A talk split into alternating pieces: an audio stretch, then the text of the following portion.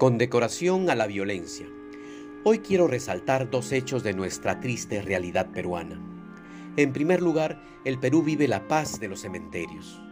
En un carnaval de comparsas, de cinismo y de desprecio por la realidad o la verdad de los hechos, el premier Otárola ha ido por algunos países del mundo diciendo que el Perú está pacificado y encaminado a su desarrollo y que todos los peruanos y peruanas somos felices y que por eso ellos se quedarán hasta el 2026.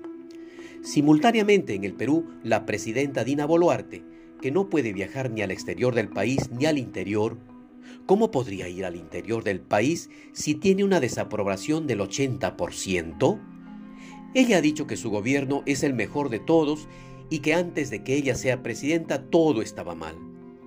De los más de 60 muertos, del adelanto de elecciones, de las reformas políticas, de las marchas del sur, ni una palabra. ¿Qué podemos decir sobre todo esto? Que usted, los demás y yo vivimos una realidad política de ficción, de mentira, de violencia. La segunda escena a resaltar es la de la congresista de Acción Popular, María del Carmen Alba, producida la semana pasada durante la votación por la reforma política del retorno a la bicameralidad. En la escena todos vemos que María del Carmen Alba presiona y jalonea violentamente a otra congresista, coaccionándola para que vote en favor de la bicameralidad, puesto que con un voto más lograban los 87 votos para no ir a referéndum expresión evidente de desespero y temor a que la población les diga no a la bicameralidad. Estos actos de violencia se van haciendo normales y se van premiando entre autoridades. Pues esta semana María del Carmen Alba será condecorada con la medalla en el grado de Gran Cruz, una medalla que se da a los jefes de poderes que han realizado una buena gestión. María del Carmen no ha sido buena presidenta del Congreso. Ha sido una congresista que ha mostrado más bien violencia, racismo y que trata con desprecio a la gente del Perú.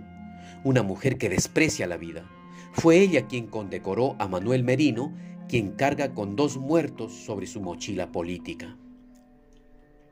En fin, en el Perú de hoy se premia los actos de violencia a vista de todos y todas, sin que nadie pueda hacer o decir nada al respecto. La violencia es pública. La violencia política arropada de legalidad constituye diariamente escenas en nuestros medios de comunicación, teniendo como actores a la presidenta, ministros, congresistas, jueces, fiscales, policías, militares y periodistas de algunos medios de comunicación. Claro, a todo esto se suman las mafias, los sicarios, los delincuentes y los violentos contra las mujeres. Nos hemos vuelto tolerante a todos estos tipos de violencia, cual consumidores de películas gringas que ensalzan la violencia entre seres humanos. Nuestra capacidad de decir basta está atrofiada, tal vez por el miedo o el exceso de ficción en la cual la violencia parece inofensiva. Les habló Wilmer Fernández Ramírez, director de Cutibalú.